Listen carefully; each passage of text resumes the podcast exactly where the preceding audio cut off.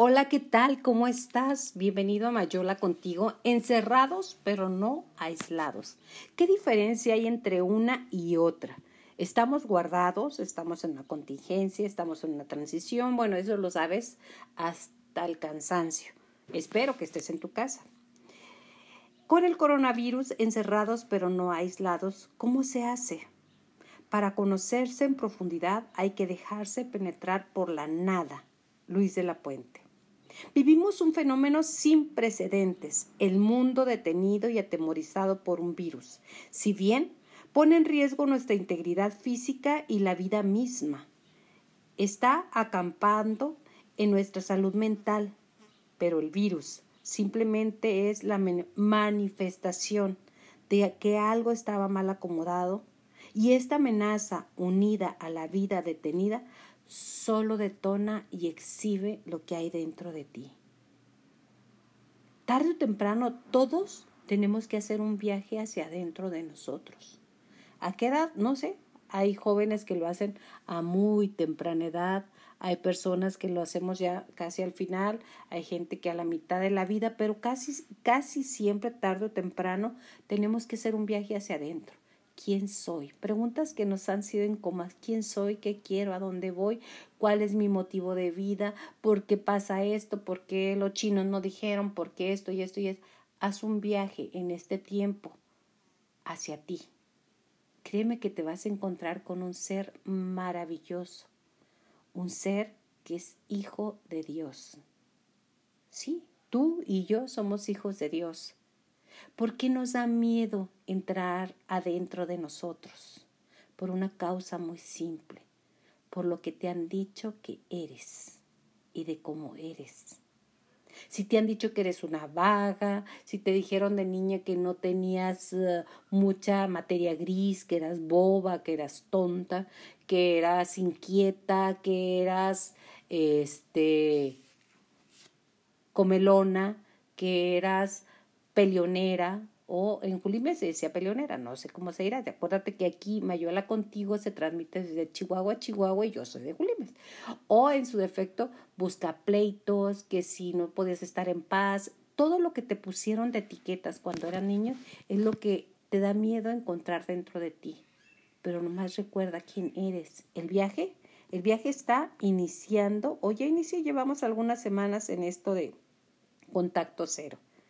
El contacto físico es una de las fuentes de mayor placer humano. Charlas, besos, encuentros y resulta que hoy eso es justo el peligro. Nuestra vida pública está detenida, nuestra vida privada está limitada. No nos queda más que la vida íntima y con ella agarrar el toro por los cuernos. Regresa a ti. Sí, Tú que me escuchas, regresa a ti. Voltea a ver dentro de ti. No veas los defectos de los demás, ve los tuyos. Y ámalos, abrázalos, abraza tu lado oscuro, ese lado que poca gente conoce, ese lado que dije, uy, si supiera lo que estoy pensando no me volvían a hablar en mi vida. No, abrázalo, ámate como eres. Somos seres conscientes y además autoconscientes. No solo nos damos cuenta, sino que nos damos cuenta de que nos damos cuenta. Pareciera un juego de palabras, pero de verdad tiene mucha profundidad. Esto nos permite relacionarnos con nosotros mismos y por lo tanto tener una vida de interioridad. ¿Te ha pasado que de repente necesitas un tiempo para ti? Que tus niños detienen hasta arriba, que tus nietos ya están en tu casa o en su defecto, que estás con tus hijos también en tu casa y que necesitas un respiro, necesitas saber quién soy, a dónde voy, qué quiero. Necesito pensar, necesito contactar conmigo misma y entrar en la habitación que eres tú, en tu habitación. Por otro lado, además, está esta forma de darnos cuenta nos permite relacionarnos con nosotros mismos y por lo tanto tener una vida de interioridad. Esta ineludible relación de yo conmigo. forzada por el cierto aislamiento y la ralentización de la vida. La vida se volvió de repente lenta. Las horas pasan despacio. Te despiertas, ¿qué día es hoy? Creo que es jueves, creo que es lunes, creo que ahí viene el fin de semana. Esta ralentización que dices, bueno, ahorita me baño al rato, total, tengo todo el día. No, arréglate como si fueses la cita más importante, que es la tuya, la cita de yo conmigo. Además, tiene sus grandes desgracias y su gran gracia. Por un lado, nos hace inevitable la autoevaluación. ¿Qué he hecho? ¿A dónde voy? ¿Qué quiero? ¿Qué sigue? ¿A dónde está? Y si estás pensándolo desde el miedo, créeme, no te va a ir nada bien. Piénsalo desde la realidad de la vida. Piénsalo desde cosas tan simples como ¿esto que hago realmente me gusta? ¿Quiero seguir en esta relación o no quiero seguir en esta relación? ¿Siento que avanzo a mis metas en la vida o simplemente lo que creía yo que eran mis metas en la vida hoy? Hoy en este cambio de paradigmas? Pues ya, la verdad es que no son metas. Honro mis valores, honro mi forma de pensar o no la estoy honrando. Atiendo a lo que deseo, a mis necesidades y a mis intereses. Pregúntatelo. O atiendo a las necesidades o intereses de todos los que me rodean menos los míos. De las respuestas a estas preguntas, me podré enfrentar a una valoración personal que puede agradarme o confrontarme con lo más profundo de mi ser. Ya te lo había dicho, había dicho, perdón, tarde o temprano todos tenemos en esta vida, en este planeta Tierra, que hacer un viaje hacia adentro de nosotros mismos. Pero por otro lado, la nada que menciona Luis de la Puente no es necesariamente y muy probablemente no lo será un a muerte real, pero sí un vacío, un espacio, un cuestionamiento del sentido de nuestras vidas. Por lo tanto, se abre un espacio para sanar y para generar nuevas ideas. Sanar, ¿qué es sanar? Porque la gente dice, pues ya sánalo, ¿no? Pero ¿qué es sanar? Sanar es aceptar las cosas como son, porque como son son perfectas. Sanar es perdonar a quien crees que te hizo daño. Sanar es perdonar a la misma vida que te cambió la vida. Sanar es soltar y estar simple y sencillamente dispuesta a decir, aquí estoy Dios. Aquí estoy vida, gracias, ser agradecidos. Por lo tanto, se abre un espacio para sanar y para generar nuevas ideas, ya lo había dicho. En cambio, se genera construyendo nuevas experiencias. Esta ralentización de la vida nos da nuevas experiencias. De repente vemos cómo se mueve el árbol, cómo cantan los pájaros, cómo se mueven las nubes, cómo está cambiando el clima. O sea, cosas que te pasaban totalmente desapercibidas, ahora se ve y lo vemos como nuevas experiencias, nuevos relatos y nuevas acciones. La actual experiencia de restricción social nos abre la posibilidad de crear nuevos relatos sobre nuestra vida. ¿Quién soy? Siempre pregúntate quién soy y todas y cada una de las mañanas, ¿qué quiero? ¿Qué quiero? ¿Qué me gusta? ¿Qué quiero agregar o quitar de mi vida? Es muy simple pero es tan simple y tan complicado a la vez que no lo hacemos. Y a través de estas nuevas reflexiones generar acciones concretas de vida que me dirijan a ese camino. Terminar una relación, inscribirme o no en un curso online, ahorita que estamos en casa, que tenemos tiempo, que tenemos paciencia, porque ya la paciencia es la ciencia de la paz, tomar las cosas con paz, las cosas como van y como son ni más ni menos, paciencia. Además, hacer nuevas reflexiones, generar acciones concretas, la vida que me, dirige, me dirijan a este caminar, terminar todo lo que no quiero, Además, comprar un libro sobre cambio. Hay miles de libros de autoayuda que para mucha gente, ay no, qué vergüenza, yo prefiero las novelas. Perdón, date una vuelta a tu vida. Estaría escrita como la novela, más novela, más novela, más novela que hayas visto. No la veas como, como verla ah, de fuera, o sea, tu vida es una novela, tu vida es una obra de teatro que escribes el guion, que tiene sus, sus personajes antagónicos, que tiene sus personajes malos, sus personajes buenos. Y además un libro sobre el cambio siempre es bienvenido.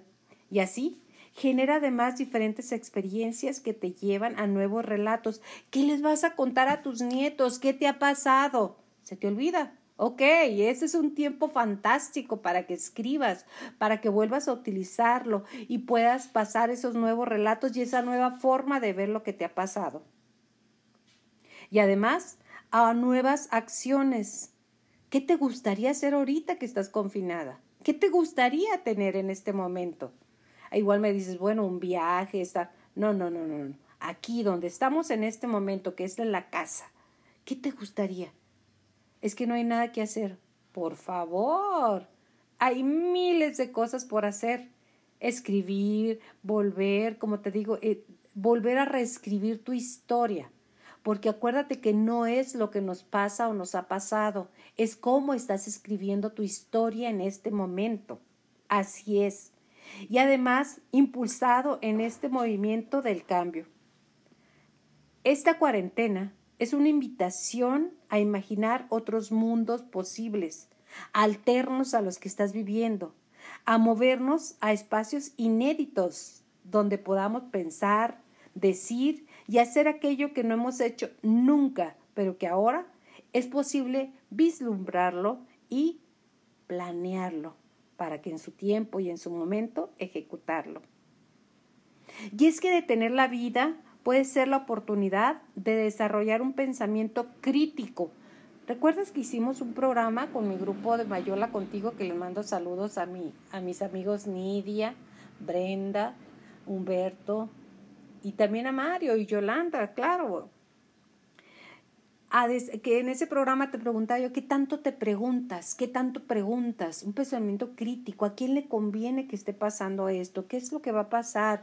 Este, ¿Cómo lo tenemos? ¿A quién beneficia? ¿Dónde está el camino del dinero? ¿Qué es lo que lleva la vida? ¿A dónde me lleva tal o cual religiosidad o religión? ¿Qué es lo que quiero hacer? Fíjate que yo quiero hacer un retiro de San Ignacio de Loyola y me puse en el camino. Para el de Semana Santa lo tienen, lo tienen lo tiene suspendido, pero muy probablemente el siguiente me puse en contacto online.